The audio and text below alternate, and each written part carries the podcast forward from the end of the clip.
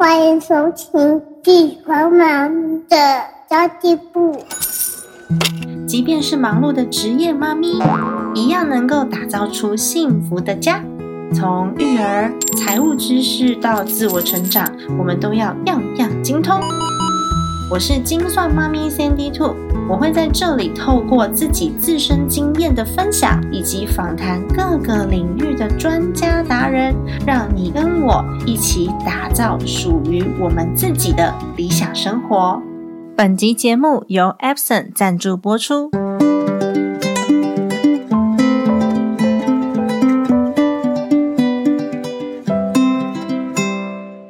因为疫情的关系，我已经让小孩停课三周了。第一周是因为全校有三分之一班级确诊停课，第二周呢，我就自主停课待观察一周。第三周，小孩班上的同学确诊停课，于是老师干脆就把所有的作业全部都上传到云端硬碟，让家长自行下载。还好，我前一阵子已经把 Epson 智慧遥控连续供墨印表机纳入居家必备用品了。用 Smart Panel App 或是 Line 就可以远端列印。加入 Epson Line 官方账号，还有提供很多小朋友的手作游戏模板啊，各式办公室的表单，还有生活实用表单等多项表格，可以直接下载列印，真的很方便。重点是，Epson 本身就是市占第一、口碑极好的品牌，一路一直创新发展，拥有功能齐全而且机型小巧又省空间的产品哦。爸爸妈妈最想知道的猎印成本也是省到不行，现在在家上课都不要担心了。这次分享的 L 三二五零智慧遥控连续供墨印表机，小小一台，列印、影印、扫描功能应有尽有，而且一组墨水就可以印黑色四千五百张，彩色七千五百张。算下来呢，单张列印成本黑色只要零点零八元，彩色大约是零点二二元起哦。印个十张黑白的超商要三十块，自己。印只要零点八元，差超多的。加上 Epson 现在加购一组墨水，在上网登录就可以升级成三年保固，维修期间还有代用机的服务，真的很省心呢。趁现在购买，还有金算妈咪粉丝限期专属优惠，详情请见资讯栏位。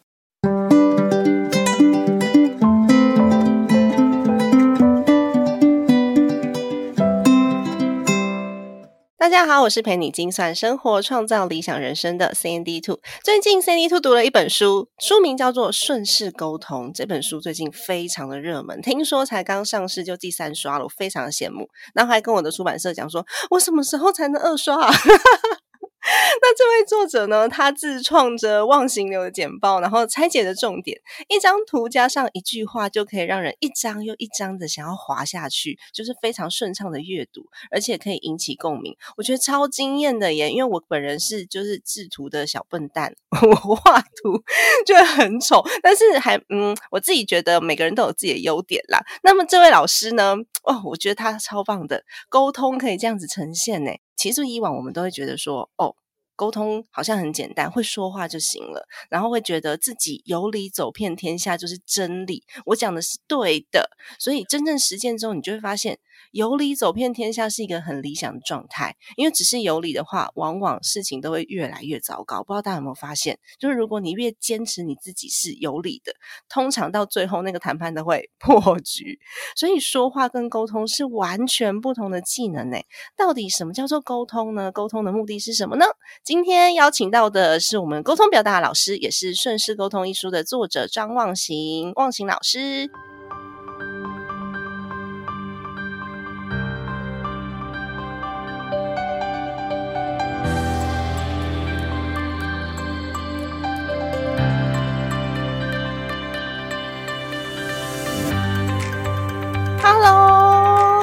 嗨，三 D 兔，嗨嗨嗨！差点又脱口而出喊学长，你知道我太礼貌了。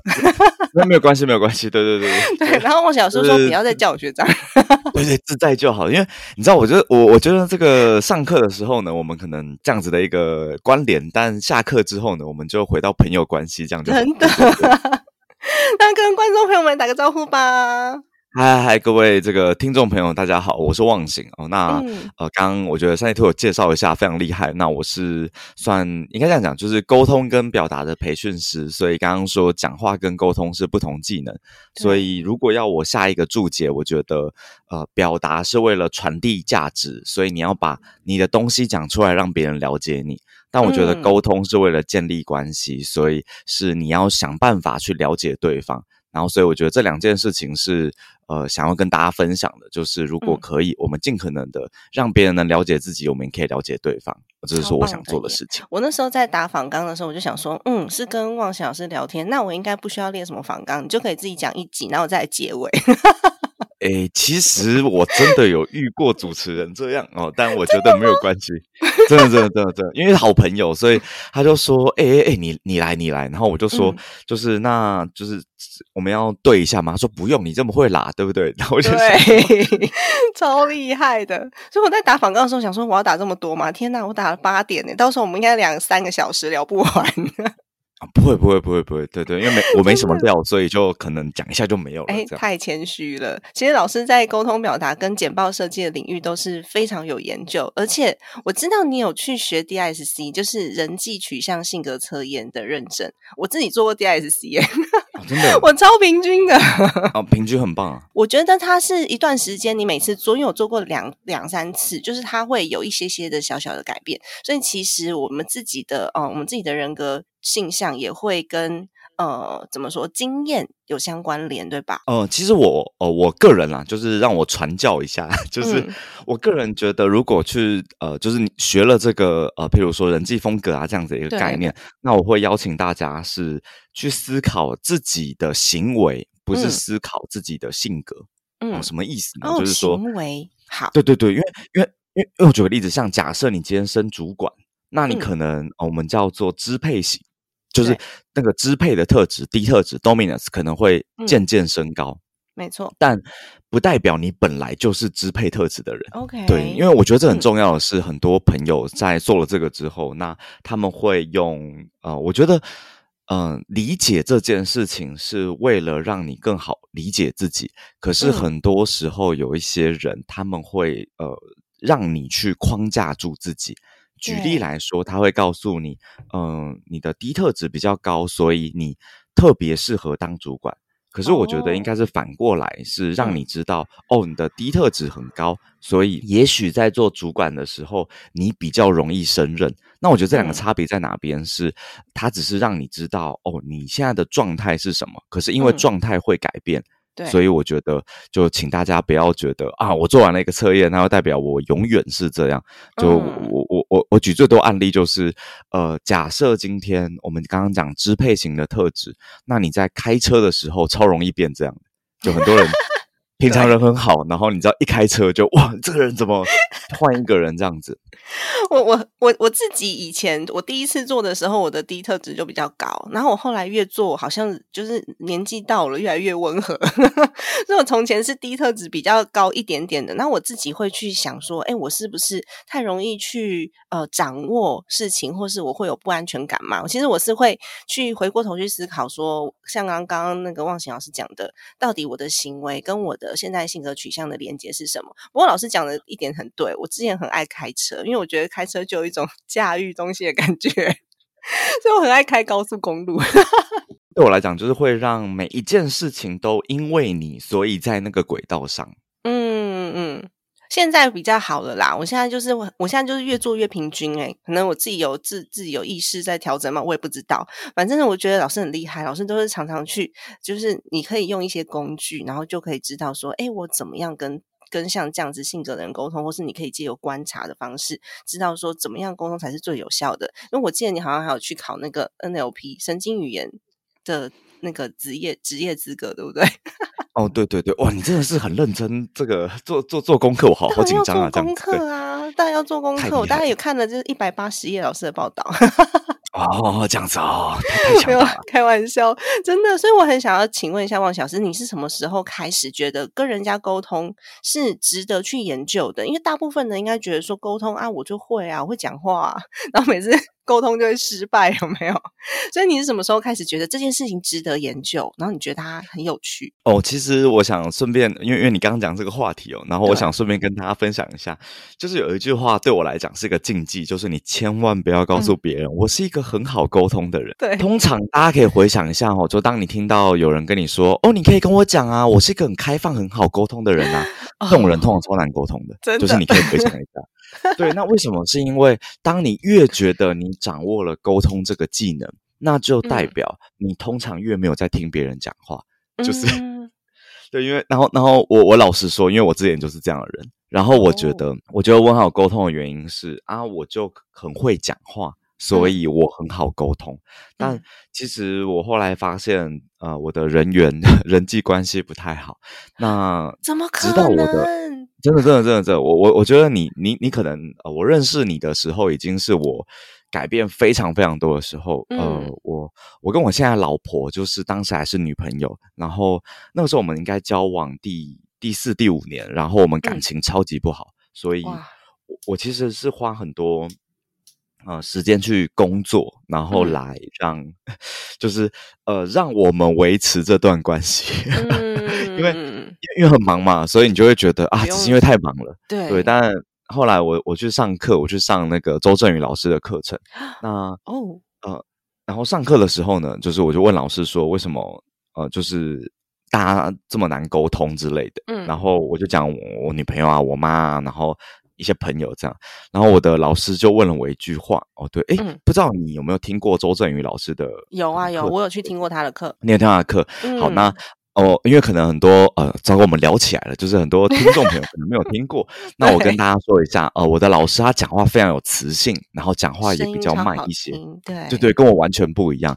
然后那时候他就是这样问我的，他说：“凯翔，沟通是为了建立有意义的关系，你想跟这些人 建立什么样的关系呢？”嗯然后我就说啊，什么建立什么关系？我就希望他听完我的话，然后就照那个方照我的式做。话去做，对，对对对对。嗯然后我的我的老师后来就问我说：“好，那如果对方不照你的话去做，就是不好沟通的人吗？”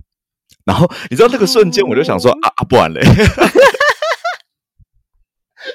所以，所以，所以，所以，所以，所以后来我我就是我真的很感谢了他，就是他他引导了我很多去、去思考。他说，那会不会在别人的眼中，就是我也是个没那么好沟通的人啊、之类。然后我才发现一件事，原来问题是我、啊。有真的还蛮多人觉得说，哎，沟通如果说好沟通的话，就是对方要很听话，所以我说什么你都会听，这种叫做好沟通。可是事实上不是，就是两个人的意见是交流的，所以常常沟通就流于形式，有没有？我只是想要说服你，然后你想要说服我，那两个就吵起来。对，所以所以对啊，对，所以其实可以想一下，是像我，我就是我们沟通教育啦，就是、嗯其实我们一直都没有学沟通这件事，因为嗯嗯我觉得可以请请那个各位听众朋友思考一下哦，就是你小时候，然后你的爸妈跟你说，哎，我想跟你沟通一下，你你对大概你大概不会觉得他想听你讲话，你会觉得是他要说服你，啊，后对耶啊，糟对对糕对，你这样讲，我突然觉得我好像对我儿子讲话也是这样。来来来，妈妈 跟你沟通一下。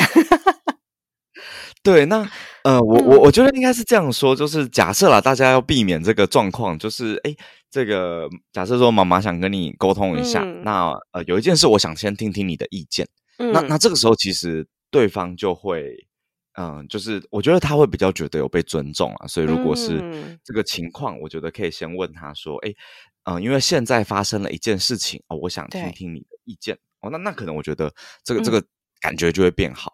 对哦，好，我立刻改，因为我通常都是问他说：“你为什么刚刚要说那个话，或是做那件事情？”就是用的语言方面可以稍微再再更温和一些，让孩让孩子觉得没有那么没有那么被压抑，因为他会害怕不敢讲。所以，所以，所以，如果是这样，我觉得也可以换个方式，就是我们不要嗯说我们要沟通一下，就是、嗯呃，我想我想问你一个问题，或是之类。但我我觉得就是要去想，呃，因为我学 NLP 嘛，里面有个东西叫心锚。所谓的心锚，就是呃，你心中有一个锚点，那个锚点就是在于你可以讲，它是一个触发点，所以你只要碰到那件事情，它就会拉起一部分的关联记忆。哦，听起来超难的。那简单来讲，有点像。啊，我我举个例叫触景伤情，就是你跟可能一个人分手了，然后你到一个地方，你看到这个地方，你会想起很多事，但不是这个地方不好，只是因为你有一个概念。但语言也是，对对，其实沟通对我们来讲是一个很负面的心嘛。我觉得换个方式，就如果嗯，因为我记得这个呃，就是三里兔这边的听众们比较多是可能女性啊，那妈妈我我一个我。对对，我一个小小的建议是，假设要跟老公讲话，就是呃，你就是尽可能的不要跟老公说，我们来沟通一下，因为对，因为因为当你讲这句话的时候啊，其实对方因为你勾起他一个负面的心锚或回忆，那其实其实其实对方可能就会打开很多防御系统，那反而会反而会很难，所以我才会邀请大家说，哎，有一件事我想听听你的意见，这个时候其实就完全反过来。真的就只有差一句话的差别，这样这很棒。因为我我其实我知道这件事，所以我跟我老公我绝对不会讲沟通两个字，因为通常讲到沟通两个字好像很严肃，就必须有一件一个一个什么结论，或是说好像要讲一个不好的事情。对对，所以。男生通常不太会接受，所以我我我自己沟通的方式是，我会从我老公的肩膀后面就是抱下去，然后说：“老公，我有件事情我想跟你讲哦。”用撒娇的方式会比较 会比较顺利一点。哇，这个是哎，呃，更高段。不好意思，身为一个你知道理科脑袋，就想不到这种方式。对对对，我学起来。女生很需要，尤其是我后来发现，因为我不是低很强的人嘛，然后所以我后来发现，我跟我先生应该也是二零零九年开始交往的嘛，所以有有有几年的时间，其实我自己算是强势，语言上面不强势，可是态度上面好像所有的决策到最后都是我做的。然后我就会发现，哎，我好像跟我先生少了一些连接，我应该多听他的意见。所以我从那时候开始，我想要改变。所以后来我也看了很多的书。等一下，我也想要问老师，看书真的看书对我来说是学习没有错，但是对我来说不见得有用，因为其实我觉得，呃，书里面的内容我很想要学习，但是我自己在应用上面通常都会出一些问题。就我会突然间看着我老公，然后我很想要跟他讲一件事，然后我很想要用很柔和的方式讲，但是我不知道要怎么开口。那第一句话会比较适当，或是比较不不让他觉得哎这么有防卫心，所以我就很难开启那那一句话。我就会看着他，然后说嗯嗯嗯，等一下，然后脑袋里面不断的转，就就没有讲话。其实，嗯，我我我这样觉得，因为呃呃，这糟糕，我们听到这边应该都真爱粉了，应该啊都是你的真爱粉了，应该不会来就是干掉我这样。嗯，对我我我特别说一下，因为有一些书，我觉得他写的叫做概念。那对，呃，什么什么叫概念？譬如说，你要温和的跟老公说话，没错。什么叫温和？就是，然后或者是有人会跟你说，就是沟通需要有同理心。然后其实我我就会问说，那什么是同理心？就是对，对对对，就就是就就是你知道，因为其实我就我能明白，是因为我我比较偏就是在 D S C 里面哦，就是我为避免有些听众朋友不是很明白啊。我们刚刚讲 D 特质，你可以思考它是一个领导者的特质。那我是 C 特质比较高，你可以想它是一个可能工程师或者是呃。就是我每天都在想事情，那我没有办法想清楚什么叫嗯同理心。那这个时候其实你会很难开口。所以我当时在写这本书的时候啊，我我想的其实是我怎么样用很有脉络、很有步骤的方法，让你可以就是做到每一件我想讲的事情。哦，对啊，这本书真的真的写的很很好懂诶，而且是可以按照你的步骤去执行的。只要愿意常常练习，我觉得对我来说是非常有帮助的。对，所以我我我。所以，所以我就跟哦，假设我跟大家分享哦，就是你要跟别人讲一件事的时候，我的第一步骤可能叫做你先不要憋气。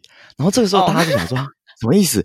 因为因为其实我们说憋气这种战斗状态嘛，所以你就会深呼吸，哎、老公，我有件事要跟你讲，有没有？这个时候，因为你没有在呼吸，所以你对你你声音就听起来非常的坚定。那我就建议你把那个气吐掉，然后你就说，然后然后声音啊、假设你的第一句话可以用 A 开头，就是嗯那个 A 会让你的诶声音高高音一点，哦，你就会说，哎、老公。那个有没有？哎、嗯老公，你你就会稍微上去一些，然后你就开始讲。那你的第一句话是：哎、我好，我有件事好想听听你的意见哦。嗯这个时候你就可以开始后面的话了。假设有三个步骤，第一句第一步骤就是确认自己没有在憋气，第二个步嗯骤是确认自己声音比平常的音高多，呃，两到三阶。音高好，对记得笔记。对对，那但没有，因为因为你的声音本，我觉得我觉得你的声音本来就很好听，然后是很清亮的那种，但因嗯为有一些人的声音可能。呃，我我举个例，像我的声音就比较低一些，然后比较糊一些，所以嗯我我觉得在假设我要撒娇就很奇怪，就是假设假假设我会说，诶，老婆，诶，我觉得 就是这个怪怪，但但但我就要有意识的让自己的那个声音是呃，可能换个方式哦，就是他他我我说要有笑意，但因为、嗯。呃，大家可以听偷听一下那个三里兔的声音，它是带着一种笑意的，所以听起来就会很开心。哦，你这样也听得出来，哦对啊对啊就是。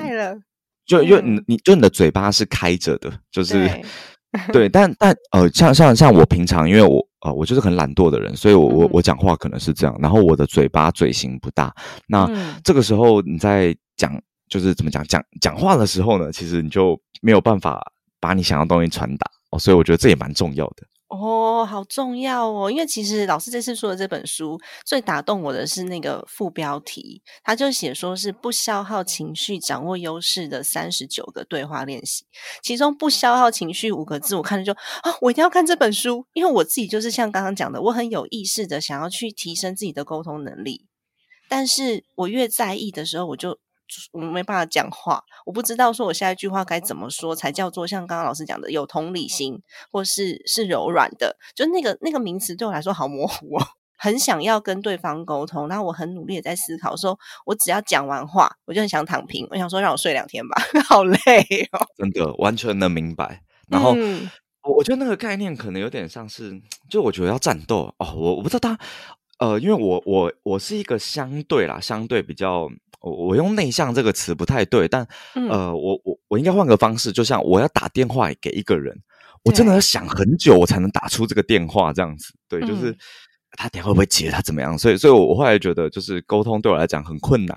所以我我就觉得，就是大家每次跟我说，哎，沟通很难，我我我我觉得啦，是因为我觉得嗯沟通很难，所以我很可以理解，就是对沟通很难，所以不太会有同学跟我说沟通很难。我说不会啊，这很简单，我我我从来没有讲过这种话，因为我就觉得哇，真的很难，真的太困难了。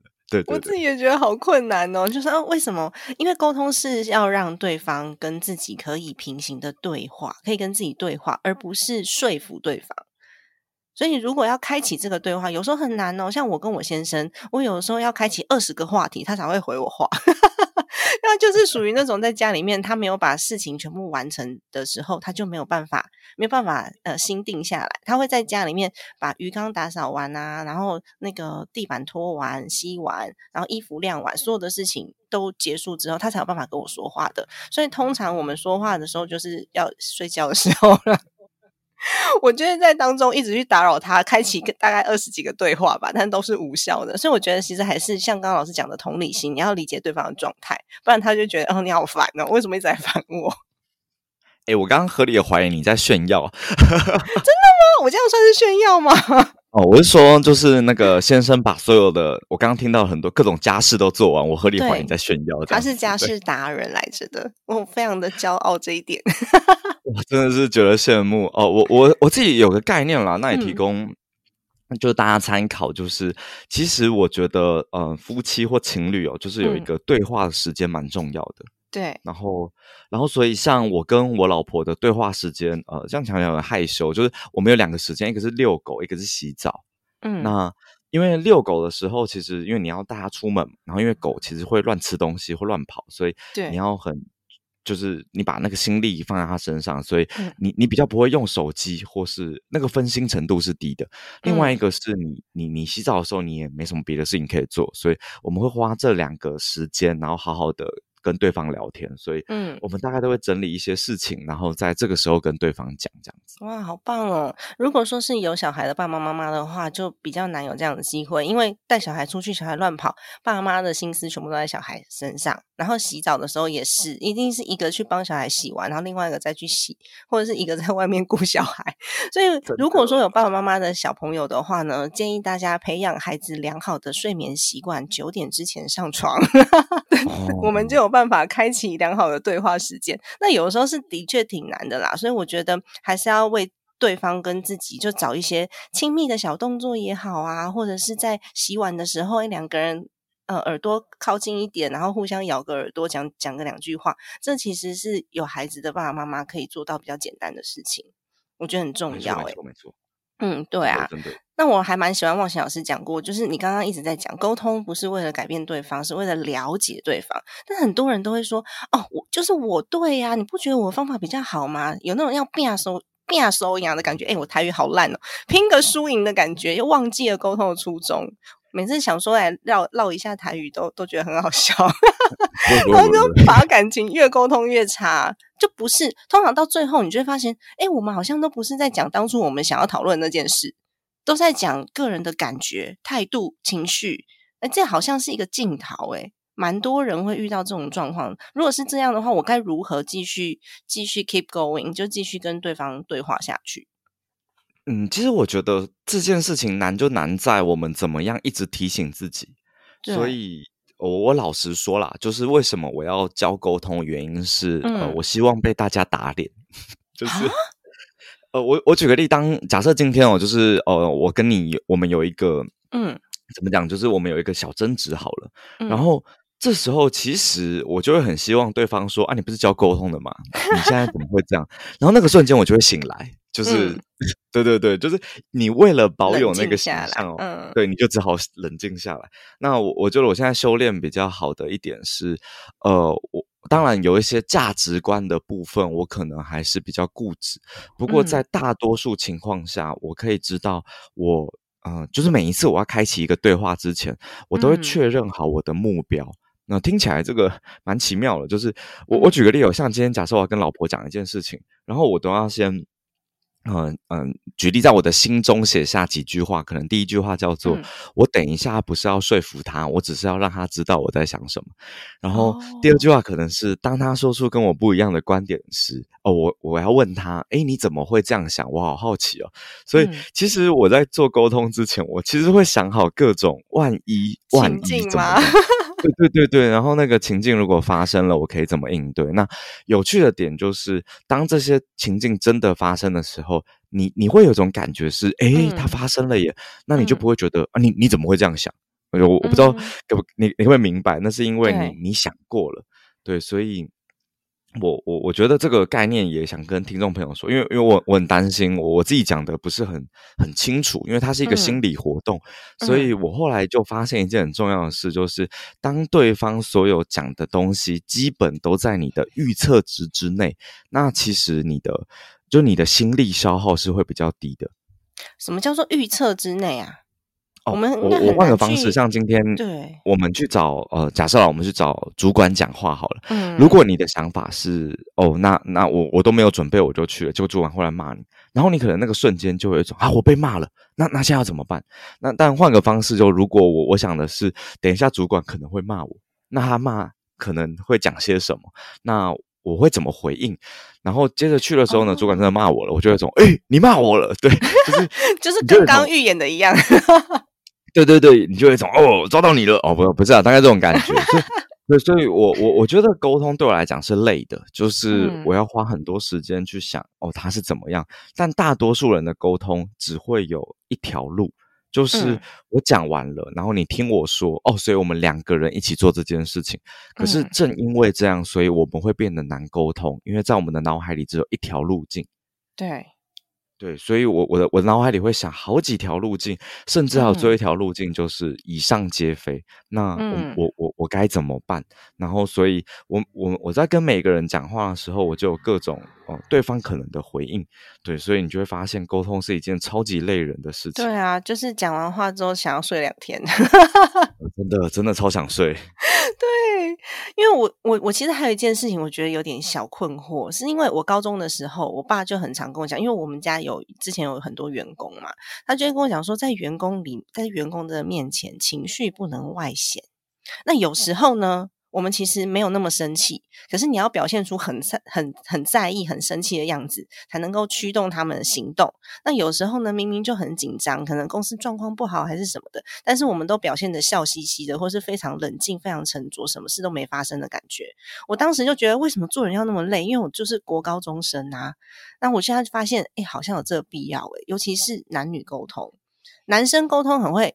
可能会很理性，像我先生就是属于那种比较理性。哦，好啊，知道啊，可以啊，然后你去弄啊，就是这种比较理性的女生就会觉得你是不是不爱我？你对我没有感情了吗？为什么你都不愿意跟我多说两句话？然后感觉就是没有被关注到。女生也是哦，像男生有时候讲那什么科技的东西，像我先生最近在飞无人机、电动玩具那些，我其实真的我也听不懂。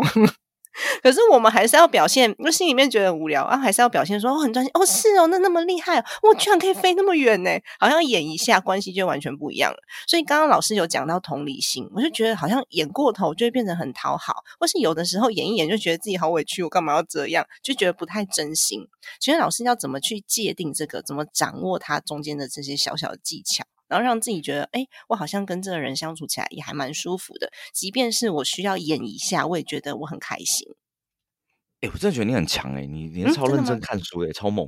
就是 我我我个人有个意见啦，那也提供给就是大家参考。就是其实其实呃，我觉得呃，沟通这件事情，你必须要有爱才能沟通。哎，然后爱是什么？爱是把时间留给对方。哦，这件事情其实大多数人都忽略，就是我觉得人最大的资产是你的时间，嗯，然后如果你没有让对方感觉到我愿意留时间给你的时候，其实对方就很常会觉得你是不是不爱我？嗯，对。对，所以，所以，所以，为为什么讲这件事情？就是我，我觉得，我觉得，像呃，假设大家可以先明白，我们沟通是为了把时间留给对方。那这个前提，如果大家可以明白，那接着下一步，你就要想，那对方之所以需要你的时间是需要什么？那我个人意见不一定是对的，就是刚刚讲的，假设你说理性跟感性好了，那如果你可以判断对方是相对理性的人。那你把时间留给对方，是为了让对方表现出自己懂很多东西，这是我个人意见啊。OK，然后，然后，然后感性的人，你把时间留给对方，是你要让对方感觉到你的情绪有跟他在一起。好，那这两件事情我分开来说，就是如果我要跟一个理性的人讲话，我就会一直问他说：“哎，为什么啊？那这个是怎么弄的啊？”那嗯，就是像假设无人机哈，我就说，哎，那无人机如果有分便宜的跟贵的，那那个差别是什么？那你就会发现他很快乐的会告诉你，哦，我跟你讲，这个是因为怎么样怎么样怎么样怎么样怎么样。所以理性的人是为了他想把资讯传递给你，因为他懂很多东西，嗯，记起来了，所以写笔记。所以我都会说，让他好好当老师。那当然，我觉得那个过程里最重要的不是假，就是你你不能是。啊，你明明就在，就是你明明就没有在听，但假装你很认真。但我的概念是，如果如果可以，还是很认真的听，因为他们会真的教你很多东西。虽然你不一定完全听得懂，那如果听不懂，其实你就可以问他说：“哎，那你有没有一些比喻啊，或者是有没有一些方法？因为我刚刚听这个，我有点不太明白。不是你讲的不好啦，是我我我真的有点不明白。然后他会很认真的找很多方法跟你说，接着他。他会让你明白吗？那你就会说：“哎，我懂了，是不是什么意思？”你会发现这时候他很有成就感啊！你也学会一样东西，所以我觉得面对这样子的人，我会这样子的去行动。哦，超棒的！老师刚刚讲到一个很重要的，就是以爱为出发点，尤其是夫妻，我们不要觉得说我只是想要应付对方。所以其实我老公在跟我讲那些我自己其实不是很感兴趣，或是其实听不懂的话题的时候，我心我的心情都是好的。因为我觉得我我跟他在一起了，然后他愿意跟我好好的讲他在意的事情，所以 这件事情就让我觉得很开心。不代表我不是嗯，不是说他的那个议题或是话题是我喜欢的，而是因为我跟这个人现在是有连接的。我是因为这样子，所以我觉得非常的非常的嗯欢喜啦，应该是这样讲。所以其实很。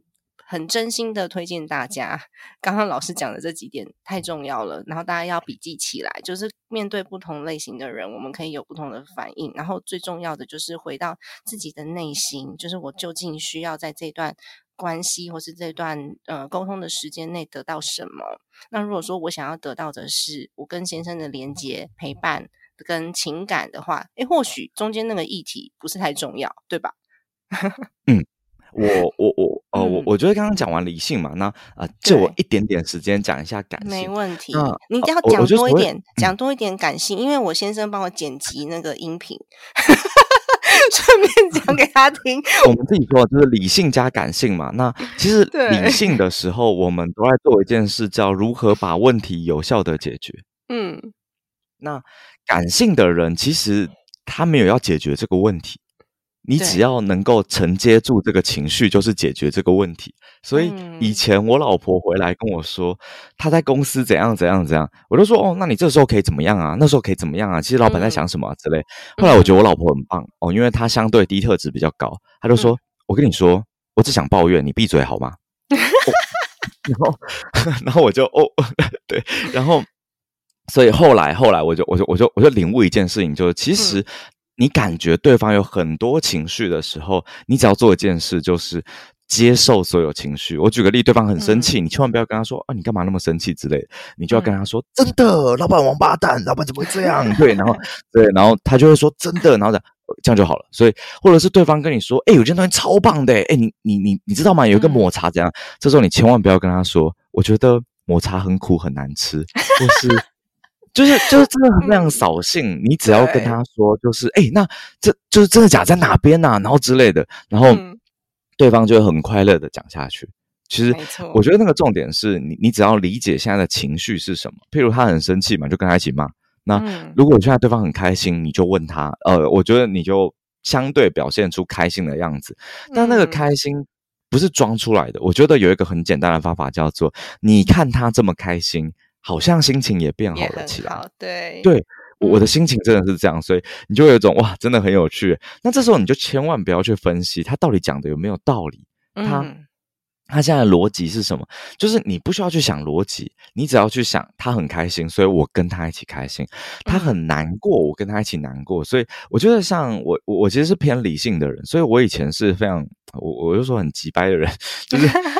你看一个人分手，然后很难过之类，我就跟他说：“嗯，其实我觉得不用这么难过，因为你看你以前也一直跟我们说你跟他吵架嘛之类，你不觉得现在这样子你的情绪负担变低了吗？是不是很奇怪？没有，他没有要你讲这些吗？是，其实你就你就只要你你就只要说哦，天哪，你一定难过，哎，要不要听你聊聊？然后他讲了一堆，然后你就会说，哎，听起来真的是很难过，哎，哇，那有有什么我可以帮忙的或之类，其实这样就够了。”就是你根本就不需要去理解他，呃，不是理解，就是你不需要去分析他中间发生了什么事。所以，当如果你是一个理性的人遇上感性的人，请记得一件事：如果你感觉他的情绪相对是嗯波动比较大的，嗯，放下你的分析，你只要跟着他的波动，你不用完全跟上哦。就是你，你当然你不需要对方讲什么，然后你就。也跟他很嗨，其实，呃，我老实说了，我很多时候遇到很嗨的人，我都会说啊，真的假的？哦，是哦，哎，为什么啊？OK，这样够了，就是三句话，我就可以跟就是这样子的人聊很久，一个 SOP 就对了。没有，你要身为一个理性的人，还是有些 SOP 的，因为万一真的有理性的人在听，我觉得好歹你要，我觉得是这样，就是你要表现出你的情绪正在跟上对方，但因为理性的人都会觉得情绪是一个不好的东西。所以你会想办法把你的情绪拿开。那我觉得换个方式，就是正因为你爱对方，所以你可以在对方表现出情绪，并且你可以把你觉得不重要的东西拿回来。那其实对方就会感觉到，哦，你是真的很重视我，大概是这种感觉。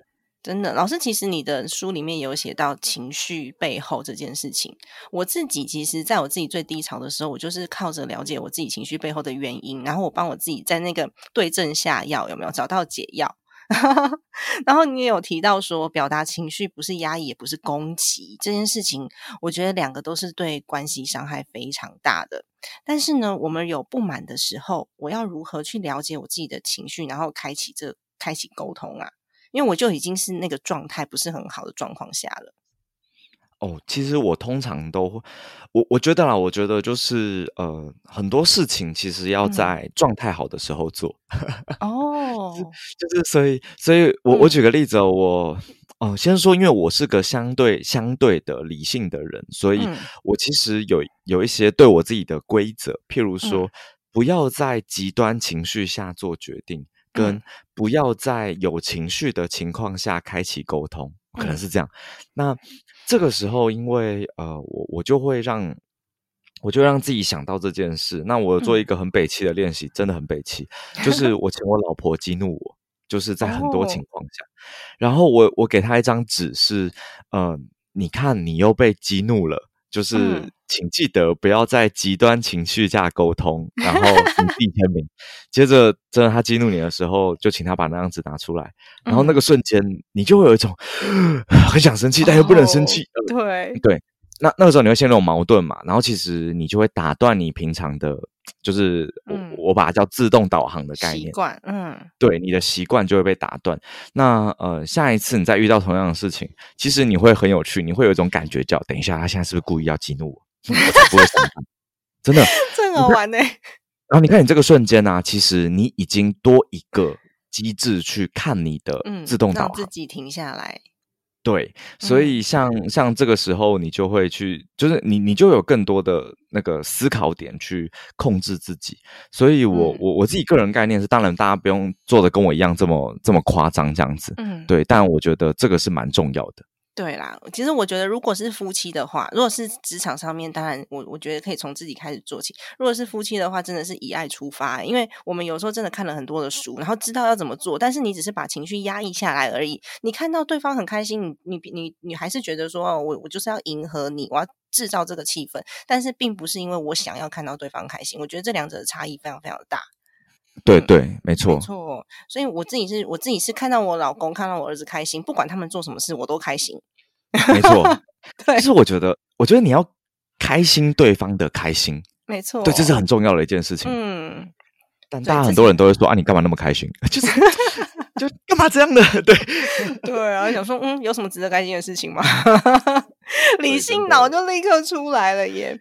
对啊，那我还有另外一个问题想问老师。我我自己在那个最后那个章节啊，后面后面几个章节，我有看到老师有写到，就是呃，谢谢跟道歉该怎么说。我自己觉得很重要，尤其是我的听众朋友都是妈妈们，所以我特别把谢谢跟道歉抓出来，想要问问看老师，因为我觉得说谢谢跟对不起是维持婚姻一个非常非常大的重点，不是表面上说啊谢谢啊，当然不好意思哦，就是这种。这种是没有办法正向交流的。我我有一集的节目是在讲说如何道歉的，因为道歉有的时候不见得是认输，反而是我想要跟你交好的一个表现。但是这个该怎么说会比较好？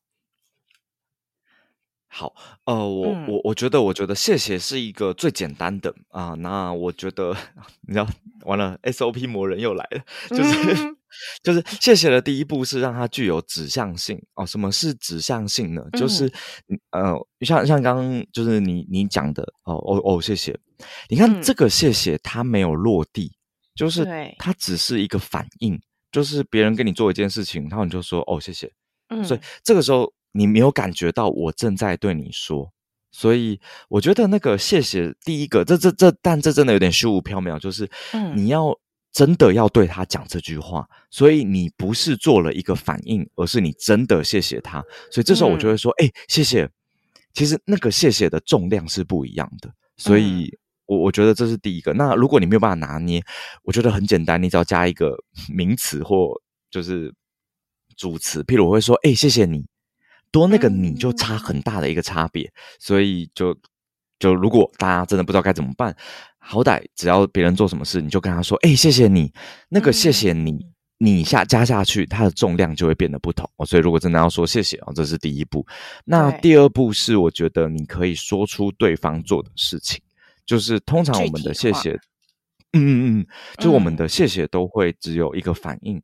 那我通常都会先说哦，因为我看见呃，举例啊，像你刚刚说老公做家事嘛，对不对？那嗯可能我就会说，哎，每次看到你帮我就是做家事，或是哇，你每次把家里打扫的很好，然后怎样的时候，我真的都觉得好谢谢你哦。那我觉得那个嗯因为多加了一个原因，我觉得那个谢谢的重量会变得完全不一样。所以我觉得嗯第二个对是常常说出你看见了对方什么。算是赞美的一种嘛，肯定的没错没错，也是也是也是嗯一种就是赞美，然后之类。嗯然后我觉得就是第三种，我觉得比较偏向是，当你跟对方说出感谢的时候，我觉得呃，当然了，就是这个是一种回馈，就是呃。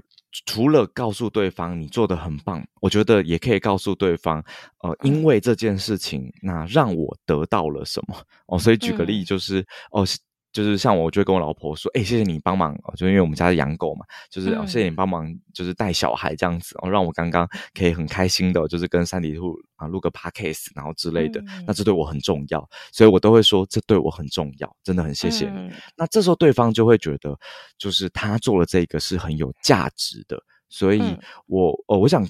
嗯，岔题一下，跟大家分享，其实，呃，人真的需要在沟通的时候，就是他要有存在感，要有意义感，要有价嗯值感。那存在感就是我们刚刚讲的那个指向性，让他感觉这个他是存在的。那嗯意义就是他做了这一切是有意义的。那价值就是你对我好有价值。所以我觉得大家哦可以回头，因为可能有些妈妈嘛，那嗯你你就想到有些小朋友，他就是他也没干嘛，他就跑过来跟你说：“妈妈，你看，你看，你看。”他就是嗯刷存在感。对，然后这时候你就要跟他说：“好棒哦！”然后怎样怎样怎样，嗯你要让他有意义感，就是哦，他嗯这件事好有意义。然后接着你就说：“你刚刚做了一件事情，我觉得好开心哦，让妈妈觉得好开心，是对妈妈的价值。”所以其实嗯人不断的，就是小朋友是最常很明白的告诉你他需要这些事的。嗯所以我们回头来说，就是让他有存在感、有意义感，而且对我好有价值，大概是这样。哇，天哪！我觉得这集节目大家听完一定很感动，因为学了蛮多就是婚姻沟通的技巧。只有老师这本书讲顺势沟通，也不是不是只讲婚姻，对不对？你好像针对了蛮多不同的关系，就有在里面做到解答，从职场到家庭，其实任何关系都还蛮适用。老师讲的这三十九个对话。都可以用一个 SOP 来开启，超厉害的耶！今天真的很谢谢老师跟我们聊这么多。汪小老师，我们要怎么找到你的新书，还有你的粉丝团？而且我记得你最近在开那个课程，我一直在你的 Facebook 上面滑到，就是练财课，然后我很 很有兴趣，想要一点进去看一下。欢 迎欢迎，真的，这个这个在这样讲好吗？就是总之，因为最近我发现那骗钱比较好赚，所以我决定改当诈骗集团。好像真的是这样哎！你的那文案写的很超吸引人的，你的恋是恋爱的恋呐、对，不然后才是人才的才，我对们是爱念人才，对对没。错，所以其实老师的课就是一开就爆满，一开就爆满。那我们还是很想要，很想要找到老师其他的课程，或是你的呃新书粉丝团，我们到要怎么去搜寻比较好找到您呢？嗯，那就麻烦大家打张望行，就是、嗯呃，就是姓氏那个工厂张，然后望行就是得意忘形的忘形，那应该脸书就可以找得到，或是你在耶 Google 搜寻也应该可以搜寻得到这样子。嗯，也太开心约到望行老师了，这个名字也非常的特真的是别，所以大家应该很好找。我我觉得我的名字应该比较难，就是比较难找到第二个这样子，因为嗯，忘没错形听起来，是一个没这么没这么好的词啊，对，所以大家比较不会拿来当可能名字。但我觉得忘形的概，因为忘形的前面是得意嘛，得意的意嗯没错是音跟心的结合，所以希望大嗯家可以忘掉那些形式，你去听到对方心里的声音，那就是沟通最重啊要的事情。超棒的！今天谢谢忘形老师参与我们节目的录制，然后带给大家非常多的收获。如果听众朋友们想要找忘形老师的话，记得上到所有的那个 Google 引擎去搜寻张忘形，就可以找到老师的 Facebook 以及各式各样的资讯喽。那么今天的节目就先到这边结束了。家庭理财就是为了让生活无虞，分享这期节目，让更多的朋友透过空中打造属于自己幸福的家。我们下期再见，拜拜。拜拜。